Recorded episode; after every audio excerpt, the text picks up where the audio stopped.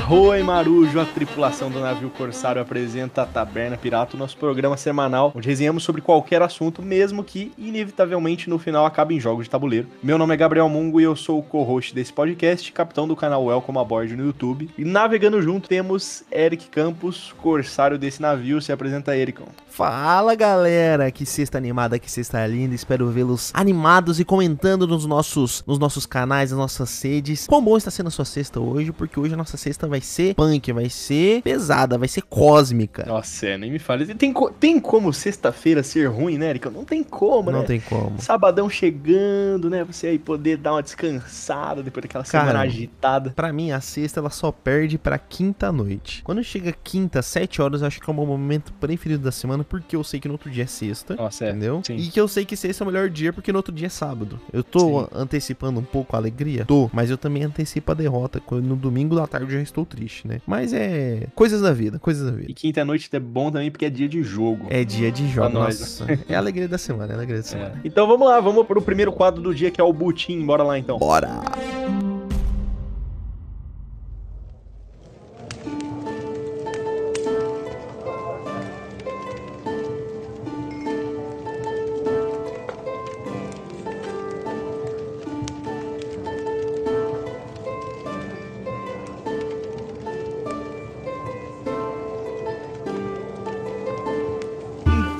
Rapaziada, o Butim, né, são os jogos aí da semana, jogos que a gente acabou conhecendo, né, que a gente jogou juntos ou não. Nesse caso vai ter alguns que eu joguei com o Eric, alguns que a gente não jogou junto. É o quadro que a gente vai apresentar as primeiras impressões dos jogos que a gente jogou aí. Então eu vou começar com um joguinho aqui que o Vitão trouxe lá da Espanha também, pro Migoto. E pra quem não viu aí o episódio passado, foi o nosso convidado aí de honra, é o barman do, do grupo. E ele chama Omertá é um jogo do Adrien Dumont, do Timothy Rignault. É, os artistas são o Florian Bellon e o Timothy Rignault também. E foi publicado pela Helvet, que não saiu no Brasil, né? Tanto que o Vitão teve que trazer de fora. E é um jogo muito parecido com o Sirvam o Rei, que veio pro Brasil pela TGM, e é um jogo que tem até versões de baralho dele, mas é aquele jogo que você pega quatro cartas e você tem que memorizar duas, e aí você vai comprando cartas do baralho e tentar ficar com a menor pontuação possível, né? E trocando cartas da sua mão, entre aspas, ali, com o baralho, né? E descartando cartas, e aí quando alguém chamar, que no caso é o Omerta, né, nesse jogo, quando alguém chamar Omerta, aí o jogo acaba e vê quem tem a menor pontuação. Esse jogo é muito, muito legal, você tem que ficar memorizando ali as cartas, né, Eric? Comenta aí, pouco que você tem o Sirvão Rei, né? Cara, eu gosto muito de Sirvão Rei, é perfeito pra apresentar pras primeiras jogas ali, pra, sabe, as primeiras pessoas que você tá colocando ali na mesa, que estão acostumadas a jogar um joguinho de baralho. Dá pra jogar com gente mais velha que não tá acostumada a jogar, eu mesmo já, já joguei com parente de amigo meu e deu pra explicar, e é muito simples o jogo, né? O Mungo até comentou que tem as versões de baralho. Eu conheci ele, né, como sob o nome de Dutch, que Uhum. é quase a mesma versão do Sirvão Rei, a diferença é que o Sirvão Rei apresenta ali os objetivos. Eu não sei se nesse Omerta é quem tem o menor valor. É o quem tem o menor valor? também. Tem o É o menor? menor. Ah, beleza. Então é a mesma essência ali do Dutch. Existem outros jogos também. Pelo menos eu já joguei com amigos meus que não jogam jogos de tabuleiro, né? Com jogos de baralho mesmo. É, o Bartolomeu também segue a mesma premissa de você decorar duas cartas e tentar manipular ali as outras e quem tiver o menor valor bate. Então, bate não, né? Arrisca e acha que bateu. É, exatamente, que não tenha é. batido. Exatamente. Então, assim, pra mim é um charme esse jogo, a interação na mesa pura, porque às vezes você tá com um valor muito baixo e você não fala nada. Espera alguém É. falar que provavelmente você ainda pode levar. Não, e no Omerta, se você bater e você não for o cara que tem o menor valor, você toma 20 pontos de penalidade, entendeu? E aí você joga em quatro rodadas. E aí quem fizer menos pontos nessas quatro rodadas somadas ganha, sacou? É um jogo que você quer jogar várias vezes seguidas você não cansa, assim, porque é muito divertido, muita interação, né? Você vai trocando carta com os outros jogadores ali e tal. E esse negócio de memorizar é muito massa, que você testa mesmo se você Sim. tá bom de memória, cara, porque bagunça, né? Se você, porque você começa com quatro cartas, só que as pessoas podem te dar mais e você tem que memorizar, é, é difícil, cara. é difícil. Mas então, isso aí foi o Omerta, o Eric não jogou, então eu vou pedir pra ele dar a nota do Sirvam o Rei, porque é a mesma temática, é a mesma mecânica, né? O que muda ali é a temática. Mas pra mim, cara, é um só, para o que o jogo se propõe, é um sólido 8,5 pra mim. 8,5 barris de rum aí. Quantos barris de rum você dá pro Sirvam o Rei? Eric? Cara, Sirvam Rei, eu já joguei muito, né? Então eu hum. colocaria aí uma nota 8. Justo. Gosto muito, é, passa de ano bem, passa de ano bem, e é muito legal para apresentar pra galera. Bacana, bacana. Então vamos lá pro próximo jogo aí da, da semana. Esse aqui eu não pude jogar, mas eu fiz o um unboxing, que é o Happy Salmon. É um jogo aí de 2016. Acho que ele teve duas versões, né? Sim, ele teve uma versão antiga em 2016, até sob outra editora, e em 2021 ele foi relançado e tá lançando algumas editoras novas aí, pela Exploring Kittens, que é a editora do Exploring Kittens, para quem não sacou. Mas o jogo ele é de 3 a 6 jogadores e ele dura em média ali um minuto e meio, dois minutos cada partida. Muito louco, né? o designer é o Ken Grew e o Quentin Ware e a artista é a Linda DeSantis e o Matthew Inman. A versão antiga tinha sido pela North Star Games, mas essa edição nova pela Explore Kittens tem fonte igual, manual parecido, arte parecida, então você vai, bate o olho no jogo, é igual quando você, não sei se já jogou aquele Troll Troll Burrito, já, mas você já. bate no jogo, você já fala, ah, é um jogo do Exploding Kittens. Exploding, uh -huh. E é um jogo que é muito engraçado, assim, é um dos jogos que mais me surpreenderam, que eu pedi pro Vitão trazer também da Espanha e consegui colocar ele na mesa já algumas vezes e, assim, sem exceção, todas as vezes que eu coloquei na mesa, a galera quis jogar, tipo, 5, 6 partidas e não quiseram parar porque é muito engraçado, é... Ele é um jogo de tempo real, né, e a gente tem que cumprir missões. E é muito simples, a gente tem que fazer 12 missões, sendo que são só quatro missões diferentes, que é fazer um high five, fazer o rap salmon, que é um movimento bem escroto, assim, na mão do outro.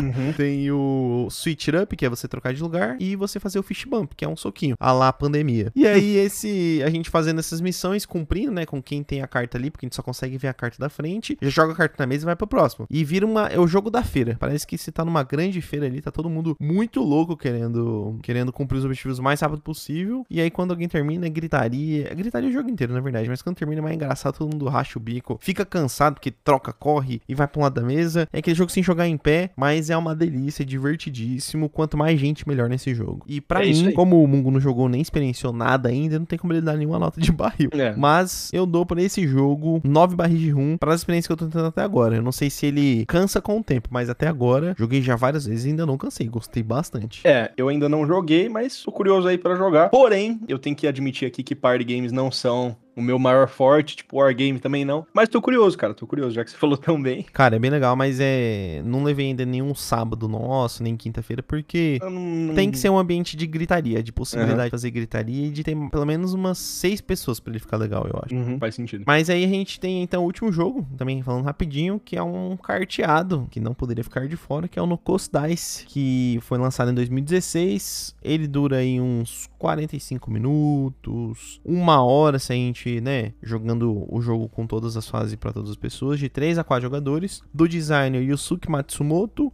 e do artista Saibepo que é, foi lançado lá fora pela editora Co-op Games e pela N-Games. É um jogo, uma vaza japonesa, né? Os japoneses são mestres em fazer vazas. Fizeram aí o Trick of the Rails, fizeram aí o Scout, então o Cat in the Box. Então são vazas bem famosas, né? Que são feitas por japoneses e essa não está de fora. A genialidade dessa vaza, tá? Porque além das cartas da nossa mão, a extensão da nossa mão são os dados que vão estar tá na nossa frente, né? Vão ser cinco dados. E esses dados, eles vão determinar, eles sendo a extensão da nossa mão, eles também vão ser utilizados para ganhar as vasas ou para a gente perder dependendo do nosso objetivo, porque a gente pode escolher no começo da nossa rodada não fazer vasas, então a gente descarta um dado, ou a gente escolhe fazer uma quantidade X de vasas que a gente vai descobrir no final, que vai ser o dado que ficar para cima. Então, se a gente conseguir bater o dado que ficar para cima no final, que é o Nokosu Dice, né? Que do japonês Nokosu, é aquele que sobra, é o que sobrou. Então, o dado que sobrou, o Nokosu Dice, ele vai ter um valor, e aquele valor que tiver virado para cima é o valor que a gente precisa ter de vasas feitas. E é muito engraçado esse controle, porque às vezes você quer jogar uma cor e a outra pessoa joga outra cor, para você não ficar com aquele dado na frente, porque obrigatoriamente todo mundo vai ficar com pelo menos um ou zero dado na mão, dependendo dessa, dessa pergunta. Mas assim, o jogo é genial. A gente não conseguiu jogar uma partida completa no dia que a gente jogou, porque o pessoal tava com pressa. Mas eu já joguei depois ele uma,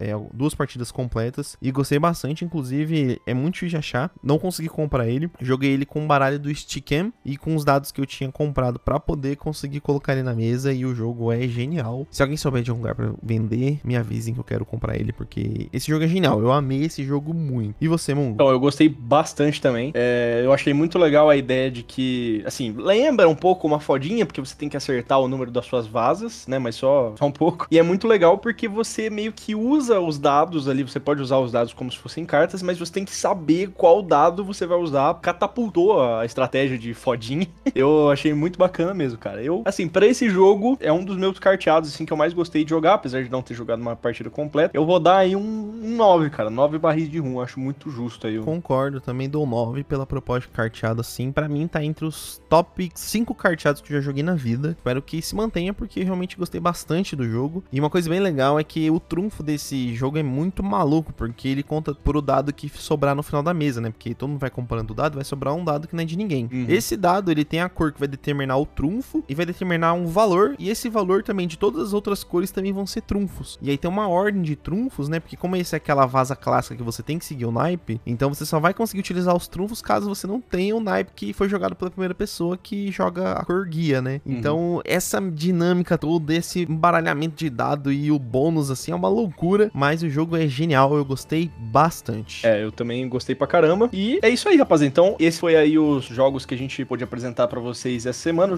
Foi um butim suave essa semana, né? A gente, a gente conseguiu jogar jogos que já estavam na nossa coleção, então foi muito legal. Espero que a gente consiga também colocar mais coisa nova na mesa, mas também as coisas que a gente já tem aqui na, na nossa coleção para poder aproveitar também, né? Pô, velho, pior que eu gosto de jogar um jogo várias vezes, velho, porque é, é gostoso, né? Você ter aquela aquela curva de aprendizado, né? Sim, não. Então, o Great Western Trail de aniversário tocou meu coração. É, nossa, foi é bom demais, cara. O Great Western Trail. E a gente nem, nem tava pretendendo, né? Foi uma coisa do nada, foi. assim, meio que do foi. nada. Mas é isso aí então, rapaziada. Vamos aí pra fofoca da semana, pro papo do taberneiro, então. Vamos lá? Bora.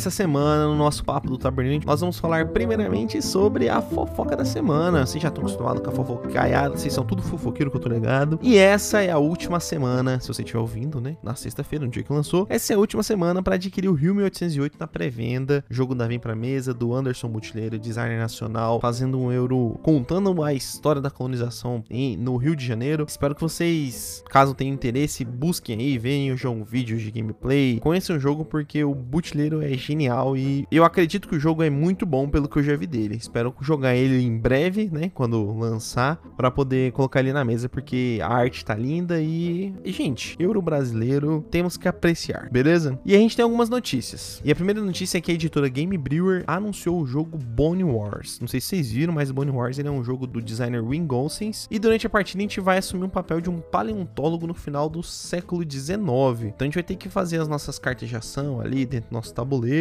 tudo mais. É um jogo que parece ser bem bonito. A gente tá indo atrás de, de dinossauro mesmo. É doideira, doideira. Se vocês ficaram curiosos, procurem na Ludopédia, que tem um artigozinho ali mostrando alguma coisa. No BGG também tem. Ele vai ter uma campanha de financiamento coletivo pela GameFound 2023. Sempre que eu conseguir essas informações aqui, vou trazendo porque a gente teve feedback pedindo pra gente falar sobre financiamento coletivo, sobre as coisas que estão aparecendo. E esse é um dos games que vai aparecer. Eu achei bem bonita a arte. Assim, para quem gosta aí de se arriscar nos Kickstarter da vida, se arriscar nos financiamentos, esse daqui me parece ser um jogo bem interessante. É, eu, não, eu, que, eu achei interessante porque eu gosto de dinossauro, então. Sim, sim.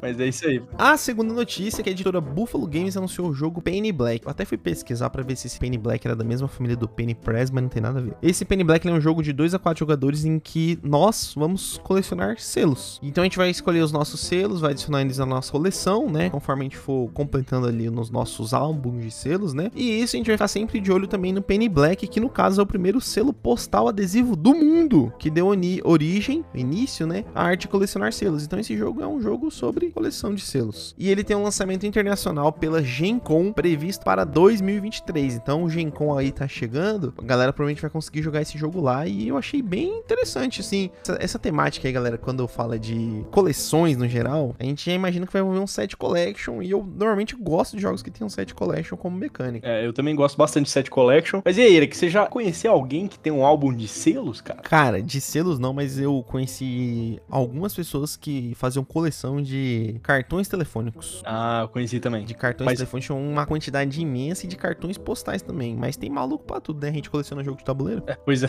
Cara, o meu tio tinha um álbum de selos, velho. De Meu selos? um- De selo, cara. Que meu tio tinha um chique. álbum de selo. É, eu colecionava selo, cara. E é interessante, cara. Eu nunca tinha visto nenhum jogo com essa mecânica de colecionar selo. Mecânica não, esse tema, né? De coleção de selo. Muito interessante. Tô, tô curioso aí. Então já compra ali na Gencom, chama seu É. tio e vamos jogar junto. Cara, muito louco, velho. Eu, eu, eu colecionava moeda quando eu era pequeno. Moeda tipo, de, de outros países. A única coleção que eu tenho hoje é a minha coleção de moedas da Olimpíada. Ah, sim. Eu tenho todas as moedas que foram lançadas da- das Olimpíadas. Mas eu acho que isso um monte de gente também tem, né? É, mas isso aí. Mas isso aí mais pra frente vale uma grana. Vai, vai valer 25 reais em vez dos 20 reais que tem moeda lá.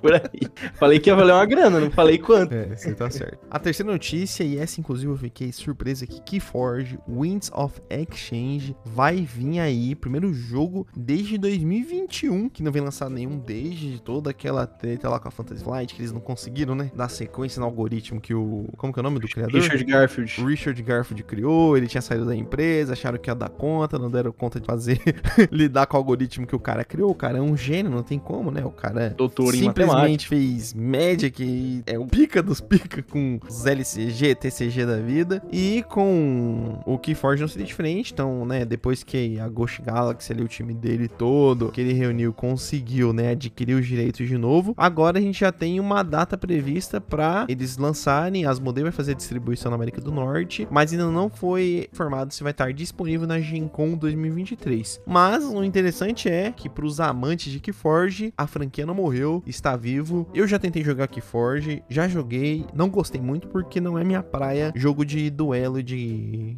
de cartas, assim, no geral. Mas eu acredito que pro mundo, por exemplo, já jogou um Magic, pra galera que curte, né, jogos de duelos, assim, de cartas nesse estilo, eu acho que já gostam mais, né? Eu sempre gostei de Magic, desde, cara, desde que eu era criança, assim mesmo, eu jo- jogava Magic. Eu comecei a jogar em 2014, 2013, não lembro, por aí. Sempre gostei de TCG, sempre gostei. Pokémon eu já jogava antes, né? Então, mas o Keyforge, cara, eu, por incrível que pareça, eu nunca tive curiosidade de jogar. Eu acho que sempre que eu ouvia falar do Keyforge, as pessoas acabavam não falando tão bem, não sei porquê, né? Tanto que ele foi um jogo aí bem esquecidinho. Você acha produto de Keyforge hoje muito barato, assim, a preço de banana, booster box, enfim, esses tipos de produto aí. Então, cara, eu, eu tenho curiosidade de experimentar um dia, talvez, né? Mas eu nunca tive essa vontade, esse ímpeto, né? De ir lá e falar, não, quero aprender a jogar Keyforge. Até porque eu tentei me enviar em outro card game tempos atrás, que é o Flash and Blood, né? Mas, cara, um card game já é, já é muito pra mim, já é muita grana envolvida, muito tempo que você tem que gastar pra acompanhar o meta, né? Então eu prefiro ficar no meu jogo de tabuleiro hoje em dia. No máximo ali jogar um Commander de vez em quando aí. E por fim, uma notícia que tem tudo a ver com o nosso programa de hoje, que é que a editora Chaosium anunciou o jogo Horror on the Orient Express, The Board Game,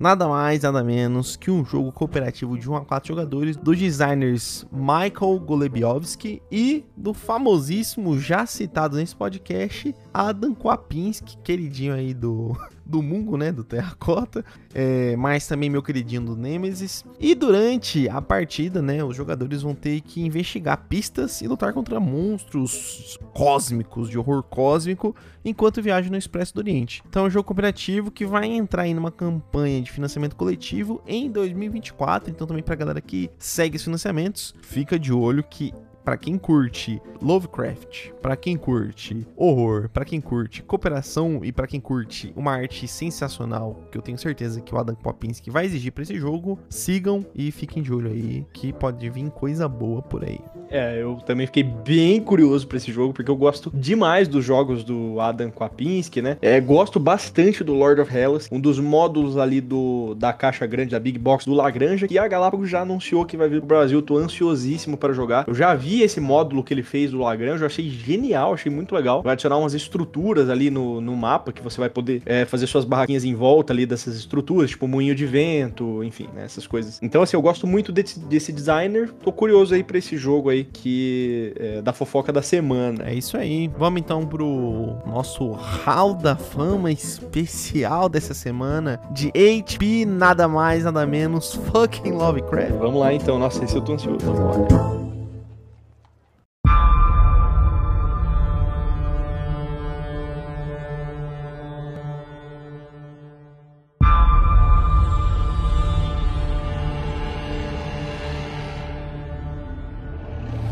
Então, galera, espero Música, música de horror. que o editor tenha colocado uma música de horror aqui, cósmico, muito louco. Mas, nesse momento, apague a luz do seu quarto. Mentira que você vai estar ouvindo na hora do almoço. Mas, desce o blackout aí da sua cozinha. Se tá no trabalho, fecha o olho.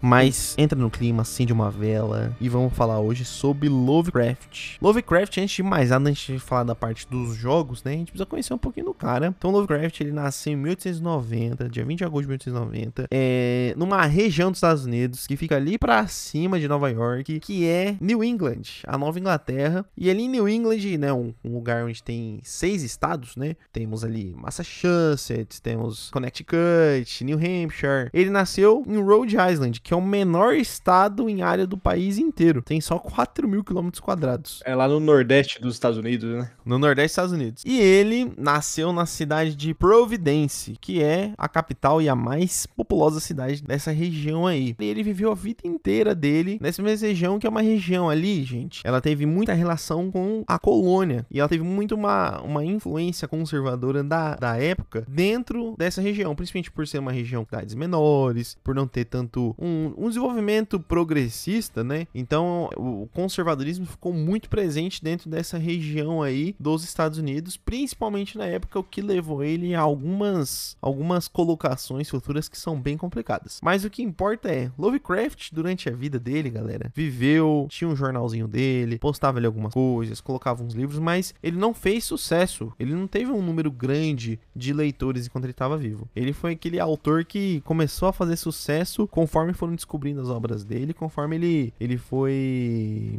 sendo mais conhecido, a sua obra mais difundida, né? Então ele viveu todo esse período ali, né? A maior parte da vida dele na, na Nova Inglaterra. Ele acabou levando as obras dele para revistas pequenas. Por exemplo, a Weird Tales, que era um. que onde eles pos- postavam contos que eles chamavam de pulps, né? Que são contos pequenos, contos que, que estão fora do mainstream. Então, nesse momento ali, o, o, o Lovecraft foi construindo e desenvolvendo cada vez mais, né? Ele até comenta que uma das influências principais para ele foi um livro aí que eu não sei se vocês já conhecem, já leram, já li, que é do Robert Chambers, que é o Rei Amarelo. Não sei se você já, se você já leu Mungo, esse livro, já viu alguma coisa desse livro, mas é, ele foi muito base para inspiração ali do terror cósmico, que é onde aparece coisas iniciais ali sobre é, uma figura cósmica maligna que a galera fica louca só de conhecer, né? Tanto é que conforme for, nesse dentro desse livro, né, conforme esses co- contos, né, é uma coletânea de contos e eles são baseados numa peça de teatro fictícia que vai ficando, que a galera conforme vai assistindo, vai lendo, vai ficando louca, né? Uhum. E- esse livro inclusive ele também influenciou um, para mim, uma das séries, né? Uma das melhores temporadas de séries já feitas em todos os tempos, que é a primeira temporada de True Detective. Já viu, Mungo? Cara, nunca ouvi falar de True Detective, não. Cara, se você não ouviu, vá atrás, que é... Pra mim, gente, se vocês também não viram, né? Assistam. Primeira temporada de True Detective é impecável, é impecável. E como a história ela é fechada, então você vê a primeira temporada, você vê a história do começo ao fim, né? Não vai ter uma continuação. Mas, é... O Lovecraft, então, ele desenvolveu, né? Dentro da sua obra, o horror cósmico, né? E dentro dessa premissa, ele construiu toda uma mitologia acerca dessas criaturas cósmicas que elas são de impossível compreensão para o ser humano, que elas possuem uma, uma um poder é, infinito que não tem nem como a gente mensurar e só da gente ter o mínimo contato com a, a presença deles, é o mínimo do mínimo, a gente já começa a ficar insano e, per- e ficar maluco. Para quem já já jogou, por exemplo, um Call of Cthulhu, né, um RPGzinho, já jogou, já participou de uma sessão de RPG do chamado de Cthulhu, já viu que o ponto principal ali da trama é que você sabe que você vai morrer de alguma forma muito horrível, ou se você ficar vivo, você vai ficar cercado de traumas, porque quanto mais contato com esses seres cósmicos, mais maluco da cabeça você vai ficar. É, inclusive, esse ano eu pude, ter- tive a honra de conhecer pessoalmente o criador do RPG de Call of Cthulhu, lá no DOF, que é o Kenneth Haidt, né, que consegui pegar, falar, trocar umas palavrinhas ali, pegar um autógrafo com ele. É, nunca joguei Call of Cthulhu, mas eu tenho muita vontade de jogar, porque, pô, né, eu acho que pra todo mundo que é, gosta do Lovecraft, né, é que eu não sou tanto assim do RPG, já joguei D&D, já joguei alguns RPGs, alguns sistemas, mas o Call of Cthulhu eu nunca joguei. É, o Eric falou para mim que já mestrou Call of Cthulhu, espera aí que um dia a gente possa jogar uma, uma campanha de Call of Cthulhu juntos. Podemos jogar, é só, só preparar a história que o livro já tá aqui em casa. Podemos até jogar uma, uma campanha pronta. Aí sim, aí sim. Mas pensando aí em horror cósmico, Mungão, acho que antes da gente continuar falando da história dele, eu queria perguntar para você aí, na sua visão, porque a gente tem algumas definições ali ao longo do, de períodos de algumas pessoas, que eu também vou trazer aqui pra, pra galera, entre a diferença do terror e do horror, né? Que é a proposta do, do Lovecraft.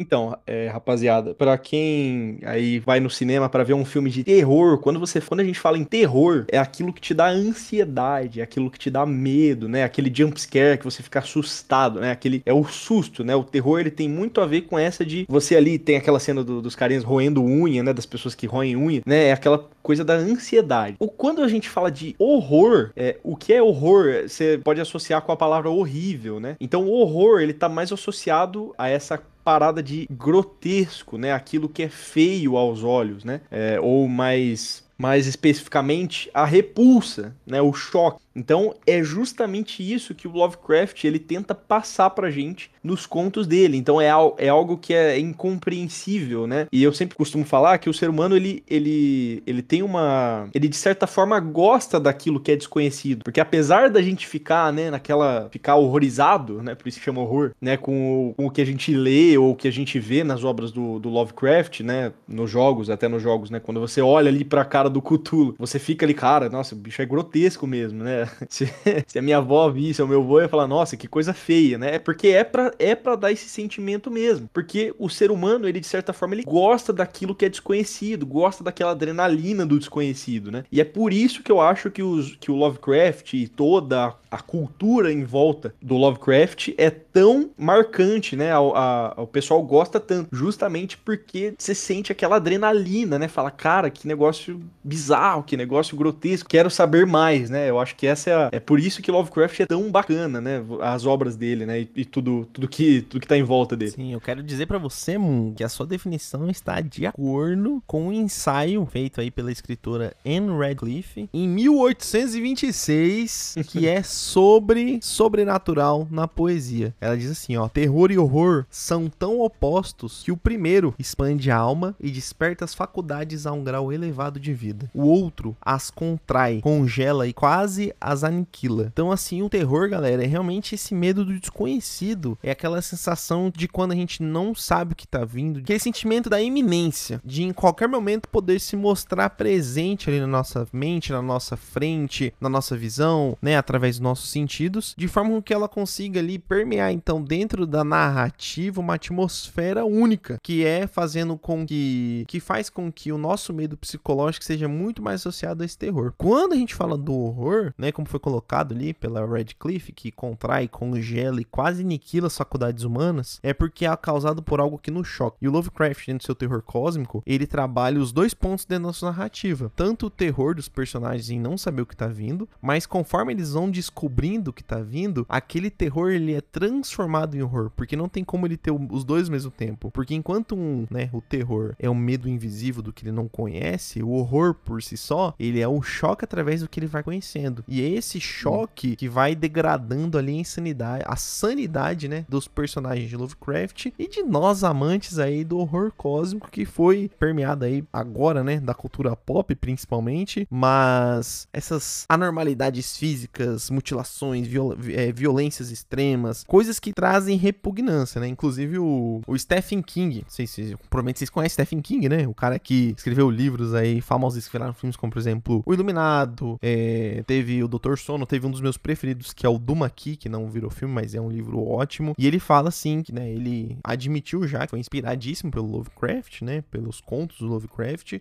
e que ele segue três caminhos dentro das histórias dele, segue três caminhos de narrativa: o terror, o horror horror, e quando ele não consegue atingir nem com terror nem com horror, aí ele vai para coisas que vão causar nojo nas pessoas. Então ele vai trazendo esses pontos para poder atingir o leitor, né, de alguma forma. É, e justamente você pontuou bem, né? E por exemplo, quando você tá jogando uma campanha de qualquer, coisa aí relacionada ao Lovecraft, qualquer obra Lovecraftiana, seja RPG, Arkham Horror Card Game, Arkham Horror Board Game, no começo você sente aquela ansiedade, né? Porque você não sabe o que está por vir. E a partir do momento que você vai descobrindo as coisas que acontecem no jogo, você vai sentindo aquele horror, né? Fala assim, cara, que porra é essa, né?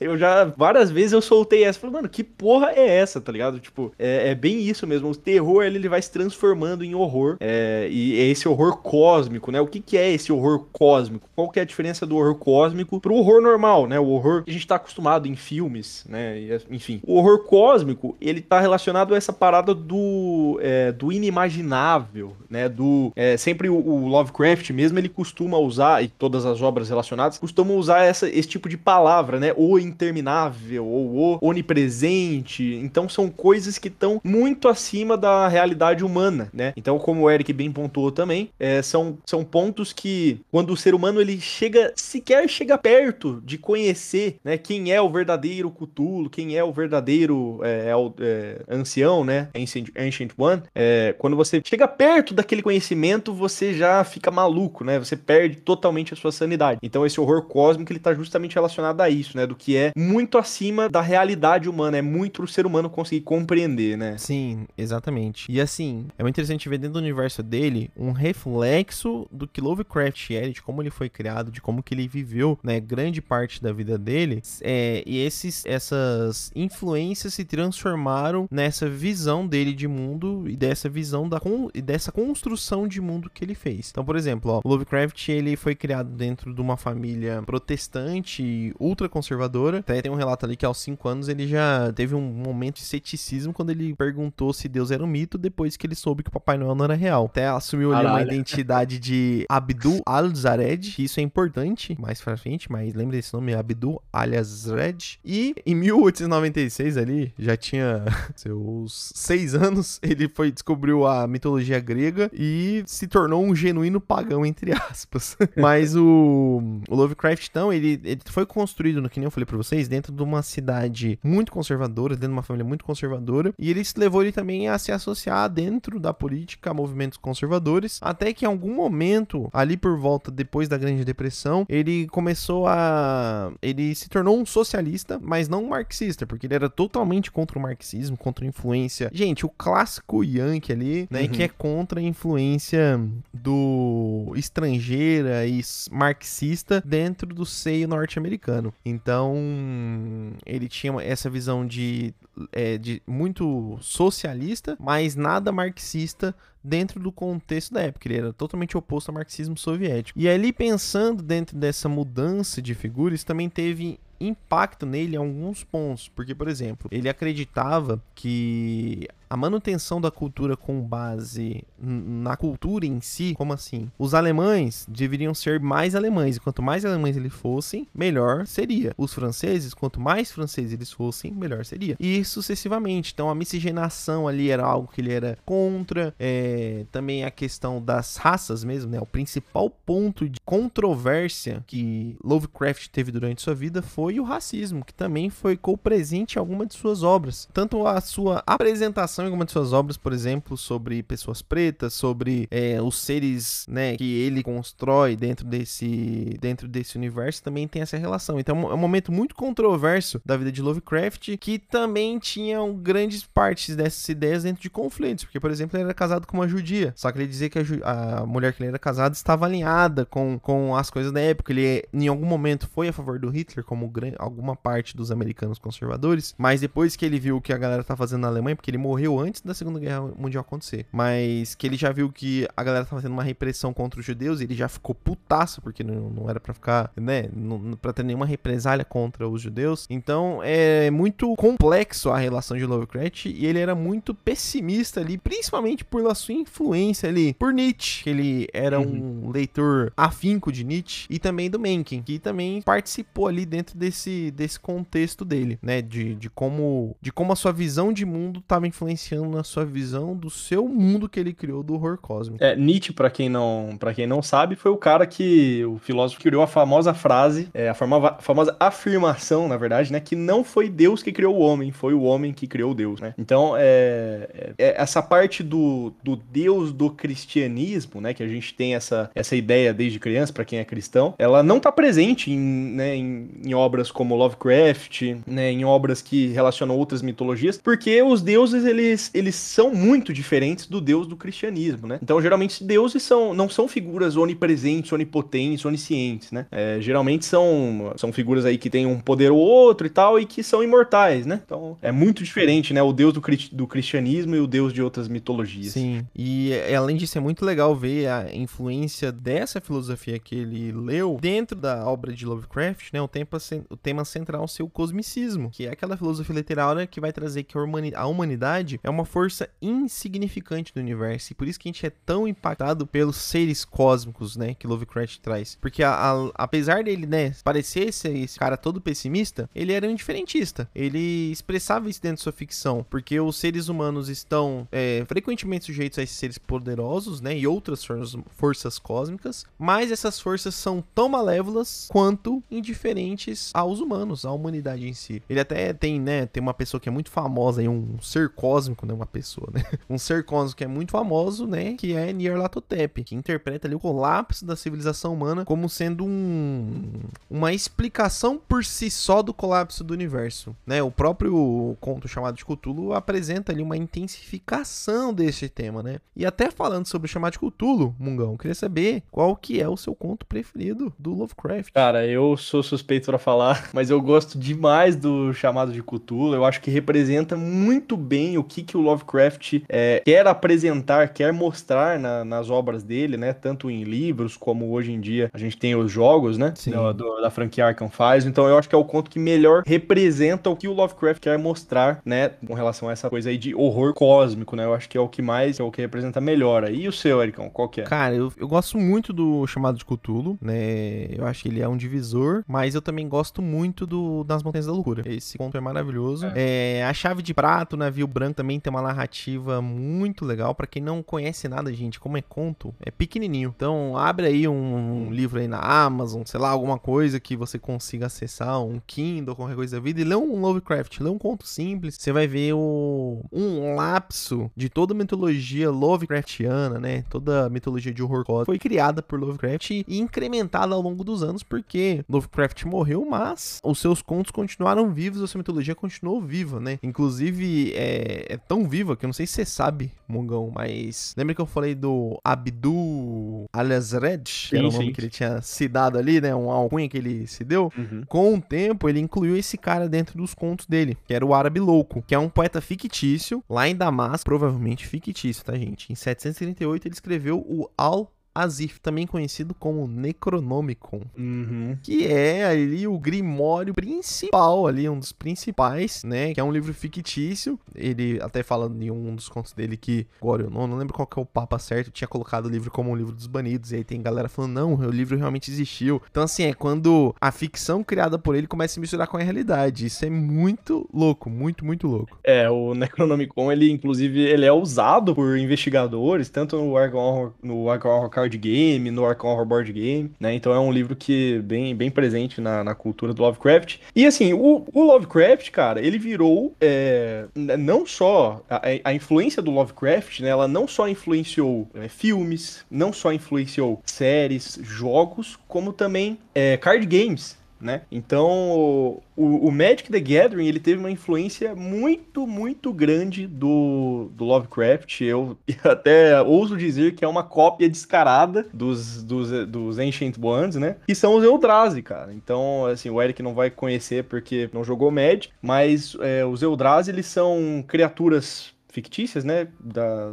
no, no Magic. Elas não têm forma física e nem cor, tanto que a, a o tipo das cartas é incolor, né? O Magic criou uma nova cor que é a incolor por causa delas. É, e elas vagam entre planos, é, destruindo, é, sugando a energia dos planos até o plano acabar. E são criaturas assim, grotescas, né? Então a gente tem as três principais aqui, que é o Emrakul, o Lamog e o Kozilek. O Emrakul, ele devasta a vida, o Lamog, ele devasta as propriedades físicas, e o, Ko o Kozilek, ele devasta a realidade. Então são criaturas que, tipo, sugam a realidade, né? Então, os nomes até das criaturas aqui, o, o, o Emrakul é o fim prometido. O Emrakul é a copa descarada do Cthulhu, tá? Se for ver aí, ele, ele é uma água, aqui. é uma água viva gigante, velho. É. então, assim, é a cópia descarada do Cthulhu, que o Cthulhu é um, é um ser em formato ali de tem os polvo. tentáculos de polvo, é. é. E o Emrakul, ele é uma água viva, tem os tentáculos ali também, e assim, são criaturas que ultrapassam o limite da realidade. O Lamog, ele é a, a fome interminável, né? Então ele, ele suga a energia dos planos até ele parar de ter fome, só que ele nunca para de ter fome. E aí esses Eldrazi, eles têm que ser contidos, aí no Magic tem uma puta lore em volta deles, e aí você tem que fazer um ritual para prender essas criaturas, enfim, mas é, é muito, muito Lovecraft, cara. É assim, para você ver como o Lovecraft ele tá em tudo. Assim. Não, é doideira. Vocês não sabem, Lovecraft influenciou Metallica, que tem uma música Call of Cthulhu. Os caras têm é, The Shadow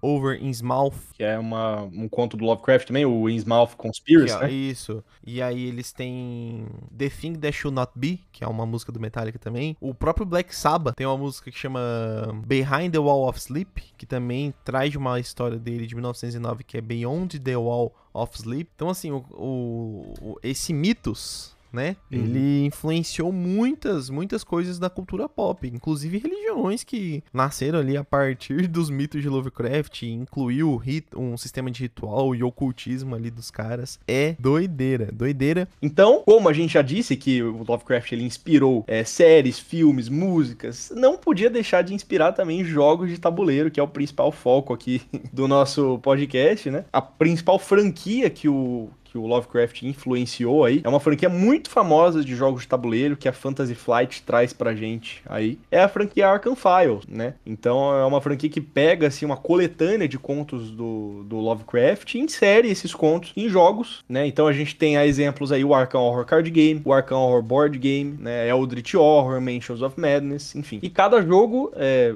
alguns mais focados em alguns contos, outros mais focados é, no geral, assim, né? Do, do tema Lovecraftiano mesmo. Sim, sim sim. É, inclusive, uma curiosidade, você sabe de onde que vem a palavra Arkham? Do, do, de onde que ele se inspirou? Não sei. Não Arkham sei. é uma cidade que é uma vila, na verdade chama Oakham, que fica lá em. Massachusetts, hum. no estado do, de Nova do, na região ali da Nova Inglaterra. Uhum. Que é uma, é uma cidade irmã, né, que chamaria assim, porque, né, que nós somos de Londrina, que tem uma grande parte aqui do, dos pioneiros vieram de Londres, né, então é a uhum. Little London, né, então é a pequena Londres e é Londrina. É, pra ele é Oakham, né, a cidade dessa, dessa vila de Massachusetts que ele se inspirou para criar Arkham, meu, é a típica vila que dá para fazer um filme de terror. E, inclusive, ela é baseada numa vila lá da Inglaterra que tem o mesmo nome. E, tipo assim, tem 1.900 habitantes, uma densidade de 34 pessoas por quilômetro quadrado. Então, assim, é, é uma e, cidade bem pequenininha que ele... é propícia para essas coisas acontecerem. E já e tem outras vilinhas, assim, nas histórias do Lovecraft. A gente tem, tem Dunwich também, né, que é Sim. uma vila aí que os, os moradores são meio esquisitos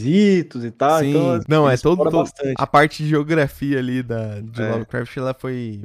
Ainda não existia no mundo real, né? As cidades e tudo que ele comenta, mas é totalmente inspirado ali na região onde ele viveu. Voltando aos jogos de tabuleiro, eu não, não joguei tanto quanto eu gostaria os Arkham Files. Por exemplo, nunca joguei um Eldritch Horror, isso me, me entristece. É, eu joguei bastante da, da série Arkham Files. Teve alguns jogos que eu não joguei que eu queria comentar, mas antes eu vou falar dos jogos que eu já joguei e dos uhum. meus preferidos, para quem me conhece, conhece meu canal ou escuta esse podcast aqui, sabe que o meu jogo favorito da franquia é o Arkham Horror Card Game, né? É um jogo que, Sim. quando eu comprei, assim, eu, na verdade eu troquei esse jogo, é um jogo que eu queria já faz tempo, eu troquei por uns jogos que eu tinha aqui pro, com o Bruno, inclusive um abração pro Bruno, a gente jogou uma campanha já de, de Arkham Horror Card Game junto, é, e assim, eu não dava nada pro jogo, achei que ia ser mais um jogo da franquia, né, e tal, um jogo imersivo, como todos os outros da franquia, mas ele me surpreendeu tanto, tanto, assim, que tanto que nos meus reviews lá na, que eu fazia na Ludopad, É, foi o único jogo que eu dei nota 10, né? Eu acho que até hoje eu tento procurar defeito no Arkham Horror Card Game, eu não consigo encontrar. É um jogo muito, muito, muito, muito bom. Ele, é, ele, ele tá muito acima dos outros jogos da franquia para mim, assim. Eu, eu, entendo quem gosta aí do Eldritch Horror, acho um jogão também. É, já tive a oportunidade de jogar. Mas para mim, Arkham Horror Card Game, ele tá muito acima, muito acima. É, eu acho que eles consertaram muita coisa que tinha nos jogos, é, principalmente na, na parada da imersão, cara. Eu acho que, é. de longe, ele é o jogo mais imersivo da, da franquia. É, de longe, assim, de longe mesmo. É um jogo que você realmente se sente inserido na história, né? Então isso é uma coisa que eu acho que o Eldritch Horror, por exemplo, peca um pouco. Tipo, eu não me sinto muito inserido na história do Eldritch porque as interações, elas são muito superficiais, sabe? Você não... Você toma algumas decisões, sim, mas é, são decisões muito, muito superficiais. Eu acho que o Arkham Horror Card Game, ele realmente te insere dentro da história mesmo. Espero que o Eric tenha a oportunidade, vai ter aí a oportunidade de jogar uma campanha comigo. Editor, editor, por favor, para a música.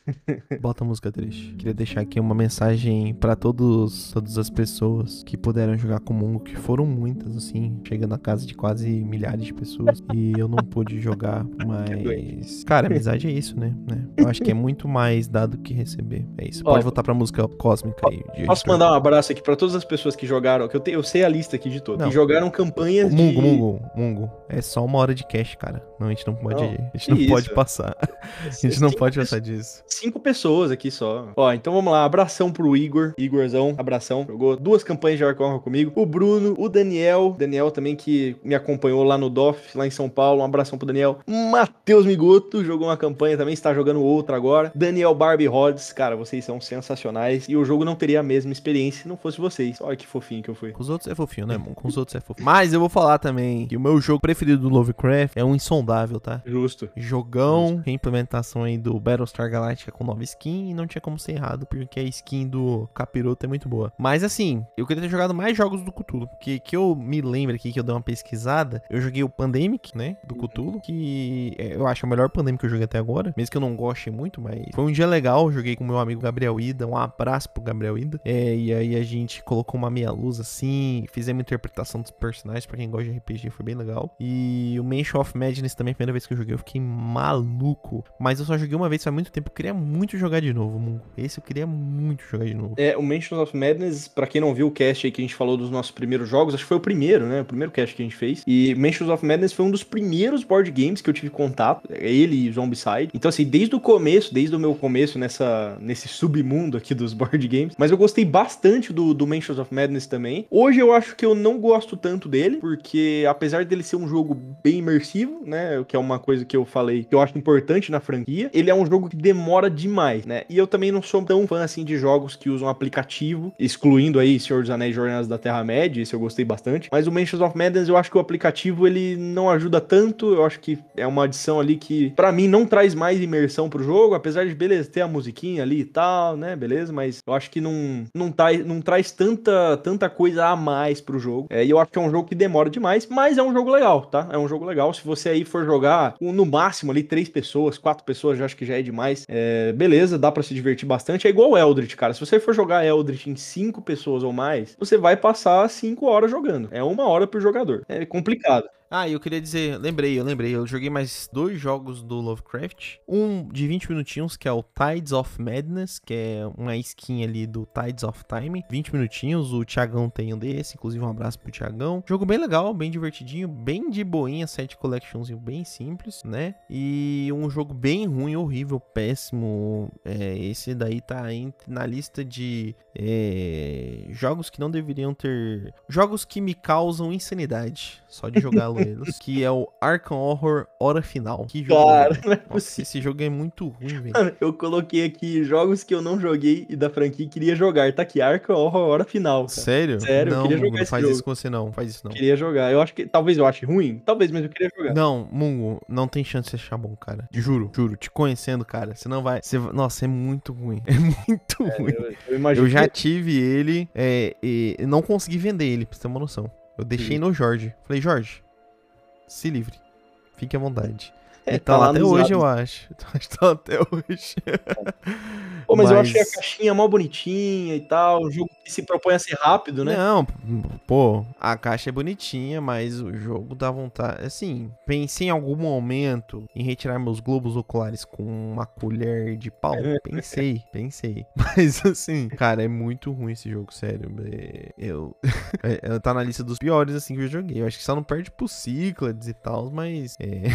a galera já me. O cara não gosta de Cyclades mesmo. Mas é um jogo ruim. Agora, um jogo que eu queria muito jogar, que a galera. Já vi gente reclamando, que é o Eldritch Horror. Esse tá em terceiro lugar que eu mais queria jogar. Em segundo, tá o Elder Sign, que esse também tenho bastante curiosidade de jogar, né? E em primeiro lugar, eu acho que deve ser o melhor de Cthulhu. Pelas coisas que eu vi, assim, eu tenho bastante curiosidade, só que é uma caixa muito cara e muito grande, que é o Cthulhu Death May Die. Ah, esse eu também queria jogar. Também queria jogar. E você, Mungão? É, eu também tenho muita curiosidade. Esses jogos que você falou, eu não joguei ainda. Tipo, o Elder Sign eu tenho muita curiosidade de jogar e eu não joguei. Mas uhum. pelo que eu ouvi falar, assim, o Migoto já ele tinha, né, o Elder Sign com bastante expansões. Uhum. Ele, pelo que ele me falou, eu penso que é um jogo que não sobreviveu tanto ao tempo, né? uhum. né? Então ele já teve muita reimplementação entre aspas, né? Então já teve Eldritch Horror, Arkham Horror o Arkham Horror Board Game, né? Então eu acho que o Elder Sign talvez não tenha sobrevivido tanto ao tempo, mas eu quero jogar para saber se é isso mesmo. O Arkham Horror, afinal, por mais que você fale que é ruim, eu quero jogar, porque quero saber qual que é desse jogo. O Insondável eu também não tive a oportunidade de jogar, mas eu é, sei, né, a mecânica porque eu joguei bastante um jogo e também foi uma reimplementação do Battlestar Galactica, né, por mais que não fosse, não foi tão direta assim, mas pegou muita coisa do Battlestar Galactica, que é o Dead of Winter né? Então, é, o Insondável, ele, ele é a reimplementação direta e o, eu diria que o Dead of Winter, ele é a reimplementação indireta do Insondável, porque daí já é um crossroads game, né? Um, um jogo ali que tem a mecânica de encruzilhada, né? Não sei se você já jogou Dead of Winter, acho que já, né? Não joguei. É muito bom, muito, muito bom, gosto bastante de Dead of Winter. Então, o Insondável é basicamente ali um Dead of Winter com um movimento ponto a ponto com o tema do Lovecraft, né? O tema de Cthulhu. Entendi. Aí. Mas, assim,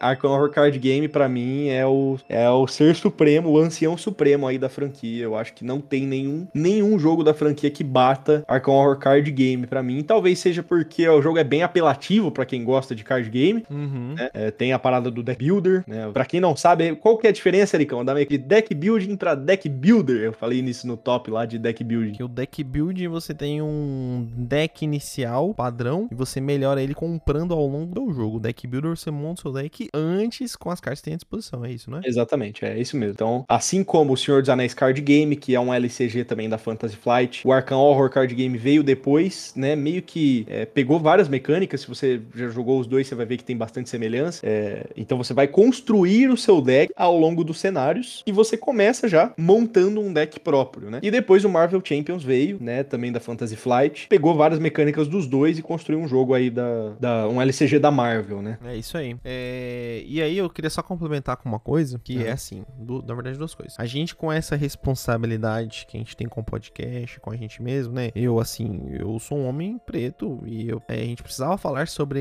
esse tema delicado do racismo dentro do Lovecraft, porque, querendo ou não, se estende na construção de ideal que o Lovecraft tinha da obra. Só que hoje a obra de Lovecraft ela é muito maior que ele, muito maior, né? O Lovecraft deu início, mas toda a construção que se deu ao longo do tempo dentro do, do universo de Lovecraft, ela abrangeu muitas outras mentes dentro dentro dessa construção. O, o, Lovecraft, ele tendo sido criado aí dentro desse meio mais conservador, nesse meio mais, né, de cidades bem menores, com uma visão de mundo bem menor, numa época em que isso era muito mais forte nos Estados Unidos como um todo. Então, alguns ensaios ali que ele publicou, ele, ele defendia a segregação racial para essa preservação de raça e cultura que eu tinha comentado, comentado. mas não racial pensando é, em branco e preto somente, mas pensando em branco branco é, alemão, branco francês, branco espanhol, branco. Ele tinha essa visão que é uma visão muito limitada, mas estudando, entendendo o contexto, se entende o porquê. Mas na minha visão hoje, a obra de Lovecraft ela, ela é muito maior hoje do que o próprio Lovecraft, né? Ela é muito mais presente dentro da cultura e tão mais enraizado entre diversas culturas, né? Tanto é que hoje até se qualquer pessoa quiser escrever qualquer coisa sobre Lovecraft, se quiser fazer jogos, fazer filmes, fazer o que quiser, ela pode, porque é, é domínio público, né? Lovecraft morreu pobre, não tinha, não, não tinha um aparato ali jurídico que, por exemplo, um Walt Disney da vida tem, manter, né, por mais tempo as suas obras, criar leis aí diferentes para manter o Mickey mais tempo com domínio privado, mas as obras de Lovecraft elas são hoje domínio público. Então, com essa queda, com certeza, eu acredito que vai surgir ainda mais jogos com a skin de Lovecraft por aí. Sim, é. E assim, você que quer, que ficou curioso, que vai ler a obra de Lovecraft, você já esteja avisado. E, é, inclusive, os livros, os próprios livros alertam você, né, antes de você começar a ler, e você vai ver jargões e, e, e, é, e gírias, né, que não são nada legais, né? Isso. Então, é, você já esteja alerta aí, esteja avisado que você vai encontrar isso na obra dele, né? Não na obra fora dos livros, eu acho que na obra fora dos contos, obviamente você não vai encontrar isso, não, principalmente é. é. a obra, as obras mais atuais, né? As é, reimplementações de livros, jogos, séries, enfim. Uhum. Mas nos contos você vai encontrar esse tipo de coisa, sim, e você e os livros eles te alertam e não mudam porque faz parte do que o cara escreveu, né? Eles sim. Não... É igual o, é, ele até dentro do World Fantasy Award, que é um conjunto de prêmios aí que eles premiam dentro do campo da fantasia vários escritores e artistas, né? Até 2015 o prêmio era um busto do Lovecraft, meio cartunesco, e aí depois eles mudaram para um outro outro estilo prêmio, justamente por ter levado a conta essas discussões que antigamente não tinha, né? Então é uma forma também de mostrar que estava errado, mas que ainda a, por si só, né, toda a, o, o, terror, o horror cósmico que foi criado ao longo desse tempo, ele superou essas essas questões, esses termos, esses jargões né, que são totalmente corretos de serem falados hoje. É, e a gente também não pode associar isso ao terror, ao horror cósmico, né? Não tem isso. nada a ver. O Lovecraft ele deu início, mas como o Eric bem pontuou, é, a obra é muito maior do que o Lovecraft hoje em dia, né? Então. É, a gente, a gente trouxe mais essa informação mesmo pela responsabilidade que a gente tem com todos os nossos ouvintes, né? Sim, sim, exatamente. E galera, fechando também num clima mais legal, que vocês escutem, se vocês puderem. Gente, é incrível, é incrível, sério, é uma das minhas minhas coisas preferidas que eu já ouvi na vida, que é o RPG. São quatro episódios Lovecraftiano de horror cósmico do Jovem Nerd. Vocês nunca escutaram o, o podcast ali de RPG dentro do contexto, tem, eles têm, na verdade, quatro, quatro grandes histórias, né? Eles têm a lenda de Genor, que é D&D, tem o do Ozob, né, que é Cyberpunk, e eles têm essa do Lovecraft e tem uma outra que eles usaram pro D&D. Mas essa do Lovecraft é muito boa, a história é muito legal, né? Um financiamento, inclusive, teve um financiamento coletivo para criação de livro-jogo, de colecionáveis, de quadrinho e assim, de livros, né? Bem legal. Se vocês não escutaram, escutem que já vocês vão ter acesso aí a Nyarlathotep, a Necronômico, algumas coisas que a gente comentou aqui e vocês vão sentir no áudio, em podcast, um pouquinho desse horror cósmico que a gente conversou aqui hoje. É engraçado que o, o ancião mais forte que, que o Lovecraft criou, né? É o Azatoth, né? Para quem não tá acostumado com a, com a nomenclatura, é, chama Azatoth. Tem o Yog Sothoth, o Cthulhu é um dos anciões, né? Um dos Ancient Ones. E o Azatoth ele chamava de Deus idiota, porque é, era um deus e o sonho dele era a própria realidade. E ele estava sempre dormindo, né?